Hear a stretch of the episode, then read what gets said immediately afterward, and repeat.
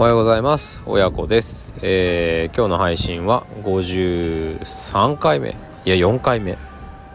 4回目ですね。続いてます。えっ、ー、とここまで3回4回にわたってえっ、ー、と不動産大予想と題してまあ、えー、1階のサラリーマンである僕がですね不動産投資を通じてまあここ34年えー、うまく黒字化できており、まあ、含み益もそこそこ、まあ、あの査定によるとね、まあ、あと周辺の売買状況によると、まあ、含み益も結構出てきているという僕がまあ1階のサラリーマンではありますけどもなんとなくですね、えー、不動産に関する情報をお話ししてみました。まあ、自分のそのなんだろう収益不動産のご説明だとかあと地域性に関する自分の考え方。まあ1世代スパンぐらいは今の、ね、地域性を当てにして、えー、購入してもいいんじゃないかみたいな話とか、まあ、家の探し方、えー、地域性を知るには美容室行ったりとか不動産もね3種類あるから、まあ、そういうのいろいろチャンネル当たってみたらいいと思いますよみたいな話をしてきましたけどもまあ一旦ここでですね、えー、このシリーズは一回締めようかなと思っています。まああの、言ってもね不動産の専門家でも何でもないのであんまりこうだらだら続けてもですね単なる素人のたわごとであるにことには変わりないので、うん、まああれをねそれをだらだら続けるよりもまあ、あの自分の子育てとかの実経験、えー事実をベースにした実経験をお伝えしていく方が僕の性に合っているので、まあ、ここは一回締めようと思っていますが、まあ、あのまた、えー、いいネタがあの見つかったらまた時々お話ししたいと思います、まあ、不動産の話はねし始めるとすごい楽しいんでね熱くなっちゃうので、えー、でえっと一応最後にですね大予想っていうあのタイトルつけてで見たもののほとんど予想できしてないので、まあ、最後に僕の今思ってる予想をですねまあ数年後にほら言ったでしょ？みたいにできれば嬉しいなと思ってここで一応証拠として残しておこうと思います、えー、2020年3月でございます今は。で僕の大予想はですねどんな大予想かというとえっ、と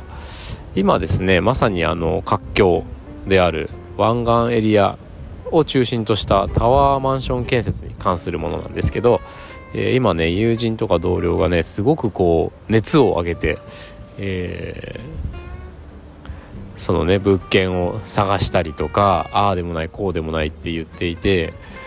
でもうね買っちゃったやつもいるのであんまりそのこうなんだろうまあ単なる予想だしね。まあ、予想だから別に言うのは自由なんだけど、まあ、あんまりもう今まさにねすごい借金を抱えてる人に対して言うのもなと思ってあんまり言ってなかったんですが僕の予想はですね、えー、向こう5年ぐらいでもうそのタワマン系のですねそういう大量生産系のマンションの値段はもうピークを迎えてピークアウトして、えー、10年後にはもうちょっと例えばね2022年に買っちゃった人で現金化しようとしてる人はもう10年後には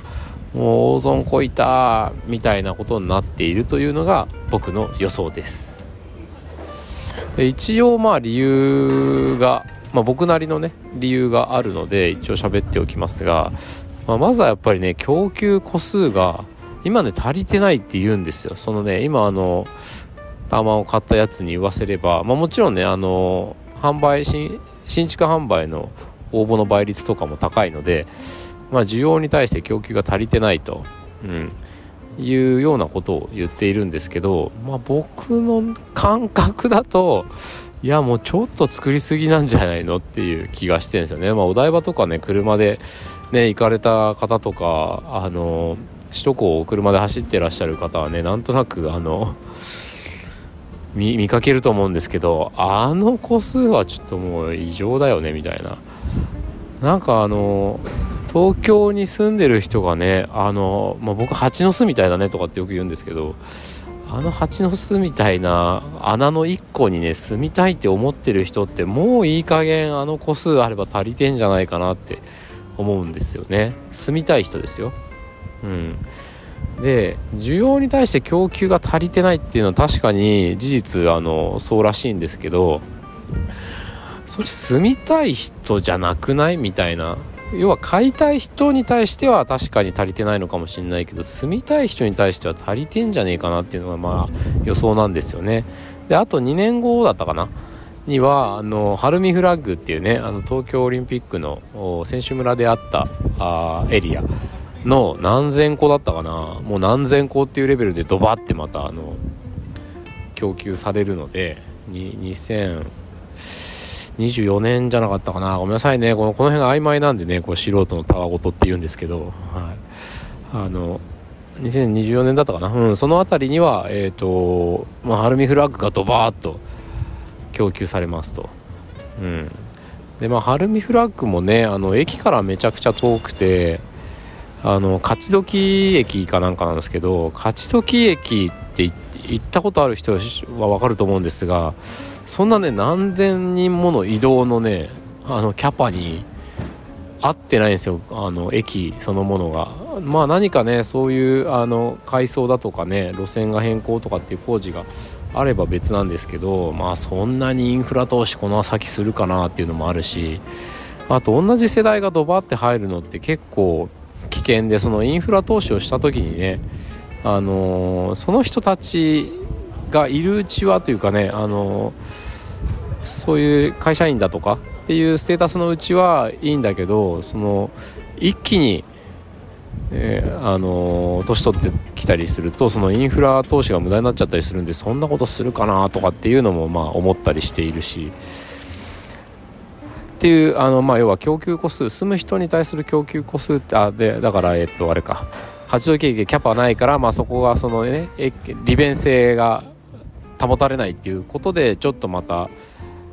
このなんだろう資産性に非常にこう懐疑的な、ね、目が向けられるんじゃないかなっていうのもありますよねだからそういう意味で言うとまあえー、一旦ですねその価値みたいなものはピークアウトするんじゃないかなみたいな気はしていると。いうところですそれからえー、っと2025年に東京のなんか昼間の人口とかって書いてあるからこれがねなんかよくわからないんですけど、まあ、東京の昼間の人口も2025年にピークアウトするんですね。あとは下がっていく、まあ、日本全国の人口がもうすでにあの減り始めてるっていうのは、まあ、有名な話ですけど東京についても2025年に減り始めるというのがもう試算されていてまああの人口に関するものってあの急にやっぱり増えるとかねそんなことにはならないので、うん。まあ、この辺はまあ多分推計通りに、えー、減っていくんでしょうというところで言うともちろん2025年に人が減り始めるからって言ってそこのマンションの需要がなくなるかっていうことではないと思うんですがまあそのこれから投資という観点でそこのマンションを購入しようっていう人は少なからず減るだろうなと思いますね。あの推計通りに減ってくるのでだからそこでえー、えー、っと2025年まあ以降はそういう投資対象にはきっとならないだろうって思っている人が手放し始めるんじゃないかなと。でそれを考えるとえっと5年間保持した物件を売るのと5年未満保持した物件を売るので税率が違うんですよねだから2020年ぐらい21年22年だから今活況である人たちが買った物件は5年後に売ればまあ低い税率まああのキャピタルゲインっていうねその儲けが出た場合ですけど低い税率でまあ売り払うことができるのでまあ売り始めようって思う人のモチベーションにはなるかなと思うんですよね。そういう意味で、えー、2025年あたりがその売り始める人のピークになるかなと売り始める人のピークになるっていうことはきっと我先に売りたい。できれば今の価格でみたいな気持ちで売り始める人が増える、え、タワマン系はですね、まあ、量産型なのであのー、まあ回数とかね向きとかっていうのはあるんでしょうけどこっちの方がいいこっちの方が悪いってまあ土地柄的にはそんなないですよね。うん。だから多分ほぼ同じ物件が値段を競い合うっていう形になるのかなと思うんですね。その独自性を競い合うとかじゃなくて単に値段を競い合うっていうことになると思うのでそうすると結構叩き売りをしてくるようなことも起きえるんじゃないかなと。うん、でまあそもそも住む住むことが目的になってればそんな別に25年になったからって売る必要はないと思うんですけどあの僕の友人が買ったあるタワーマンションの購入理由はですねまあ投資対象っていうかね人に貸すっていう目的で、えー、買ったりしているんですがそれなん自分のために買ったかっていうと実はねそのさらに裏があったりしてそのお父さんお母さんが、えー、資産を持っている場合にそのお父さんお母さんが亡くなった後の資産を、えー、相続する。その時その資産があまあ単純に現金であればねあのまあ非常にこう不利な 税率で取られてはしまうけどもまあただまあそのなんだろう贈与税っていうのを支払うことはできるじゃないですか現金であればねだけど、まあ、これもねあの僕の聞いた話なのであのもし本当にこれを機に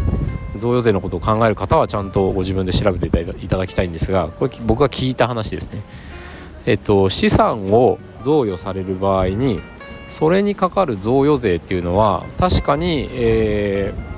ー、現金そのものよりはあの税率が抑えられるんだけども結局発生する税金納めなきゃいけない税金は現金で納めなきゃいけないと。だから例えば1億円の土地建物1億円の価値の土地建物をお父さんお母さんが持っていてで、えー、それはあの引き継ぐんだけどその評価額の何パーセントとかっていう発生する贈与税は現金で払わなきゃいけないと。いやでもそれ何千万とかでね仮にあの税金贈与税が発生した場合にいやそれ払えんでしょと急にね誰々ねお母さん亡くなったから贈与税何千万払えいついつまでにとかって言われるらしいんですよね。でそうするといやそれ急に払えないしってことで、えー、そういうところをねハゲタカ的にこう狙っている人たちがその資産をまあ買い叩くっていうことがあるらしいんですよね、うん、でなんかその兄弟がねその被害っていうか、まあ、そういう感じで騙されてあの安く持ってかれたみたいなことをその友人が言っていたので、まあ、その兄弟のようにならないためにそあの税贈与税対策しなきゃとか言ってですね、えー、お母さんのお母さんとかお父さんの持っている資産を相殺する形で、えー、お父さんお母さんの借に借金してもらってタワマンを買うっていうようなことをするんですってでこれはねあの銀行とか不動産業者もよくご存知のスキームっていうんですかねやり方なんだそうなんですよ。だからそういうそのローンプランもあってうん。まあその担保に入れるってことですよね。あの銀行としてはそれはあのそんなねもう70歳とか80歳いってないか。70代のねおじいちゃんおばあちゃんが30何年ローンなんてできるわけないので、まあ、そこはやっぱり担保に入れるとかっていうのがいろいろあるらしいんですけども、まあ、いずれにしても1億円の、えー、資産を持っている人が、えー、そのまま死んじゃったら贈与税何千万とかってなるんだけど例えば同じく1億円の借金を持っていた場合それは相殺されると。で贈与税はまあありませんまあこんなふうになんないですよ。計算上は。あのちゃんとした計算はもっとあるんですけど評価額とかねいろいろあるんですけどいずれにしてもまんままんまあの1億円の資産を、えー、贈与して現金で贈与税払えって言われるよりは、えー、お母さんに、えー、今まだ元気なお母さんに借金してもらってそれで、えー、借金分があるからその資産の評価額は、まあ、相殺されますみたいなそういうスキームを使っていると。でそれで、えー、タワマンを買ってる。タワーマンションってねなんかあの評価額が圧縮しやすいんですって。まあ、地面が少ないからとかってそういう理由あんのかな？地面の持ち分が少ないからとか。そういう理由あんのかなと思うんですけどこれもねちょっといろいろ法制があ法律が変わったりして僕が言ってることもねあのどこまで今最新情報か分かりませんのでこれはあの僕が聞きかじった話として本当に聞いていただきたいんですが、まあ、そういうあのタワーマンションだと税金が圧縮あの評価額が圧縮しやすいということがあるらしくその贈与税対策で獲得するものの、まあ、対象になっていると。それで、えー、なんだ？タワマンがよく売れていると。いうことがあるそうなんですね。これはまあもちろん側面一部の側面だと思います。もちろん住むために買ってる人もいるだろうし。まあた他にもね、あのー、海外投資家が買ってるとかっていう話ももちろんありますけどね、うん、まあそれもまあどれもこれもまあ側面だとは思うんですけどまあそういう意味で言うと今年買った今年かな？去年かな？うん。買った友人は5年経てば手放すことができる。あの、えー、少ない税率で手放すことができることになるわけなんでまあ贈与税対策でねあの持ってた借金をすぐ払いますとかになるとまたえそれってなんかあの不当だよねとかいうことで、え問題になるそうなので、まあ、そこはあの5年ぐらい。5年なのかな。ここちょっとごめんなさい。これもう調べてくださいね。皆さんやる場合は。鵜呑みにしないでください。えっ、ー、とまああのいずれにしてもその5年から10年の間に処分。ね。売りやすいだろうと。で正直この人たちにとっては借金さえ残らなければそんなにねあの高い値段で売れるかどうかってそんな問題じゃないと思うんです。売れることの方が重要だと思うんですよねそうしてくるとますます値段はまあ下がってくるんじゃないかなというのが僕の見立てでございますそれから、えー、まあ、そういうね税金対策も段階の世代っていうのがあるのでまあだから一旦落ち着くと思うんですよこのニーズも。でついでに言うとまたそのね、えー、今度その売ろうとした時に買う対象になる人々ていうのが今の、まあ、Z 世代っていうのかな。20代中盤ぐらいの方々ですよねきっとね。5年10年後だから30から35歳ぐらいになる時に、えー、まあそろそろ家を持つかみたいな話が一般的だと思うんですが。じゃあ今の25歳ぐらいの人たちって家欲しいか？これ結構ね持たない世代かなと思ってるんですよねここは。うん実はね僕は、まあの車をカーシェア個人間カーシェアで貸してますよとかっていう話もね何度かしたと思うんですけどこの世代は今ね持たない世代だと思うんですよ。結構合理的で賢い。で大会意識が強いっていうのかな、うん、お金に対するこの価値の意識がとっても高い人たちの世代じゃないかなと思ってますね。今の20代中盤の人たちって。うん、だから多分あのー、合理的じゃない金額のものには手を出さないと思うんですよね。そうなってくるとおそらく投げ売りされているような物件には飛びつかないであろうと。なんかそういうねいくつかの理由が重なって、えー、僕としてはですね5年後にえー、今の湾岸エリアタワマン系の量産型マンションの値段はもうピークアウトして10年以内ぐらいになんか今買ってる人は痛い目を見るっていうのが僕の大予想です。とりあえず、えー、ここまでまあ一旦締めようと思ったのでバーッと話しちゃいましたけどもまあもちろんその聞きかじった情報が多分に含まれてますのでこれはあくまで、えー、まあ、1階のサラリーマンの、まあ、単なる予想であるという形で、まあ、受け止めていただければと思います。一応残しておきましたのでこれが果たして5年後10年後にどうなっているか楽しみですね。というわけで、えー、ここまで長い間お付き合いいただいてありがとうございました。次回からはあ通常の子育ての話に戻していきたいと思います、えー、コメントなどとっても募集しています。とっても募集ってなんだ。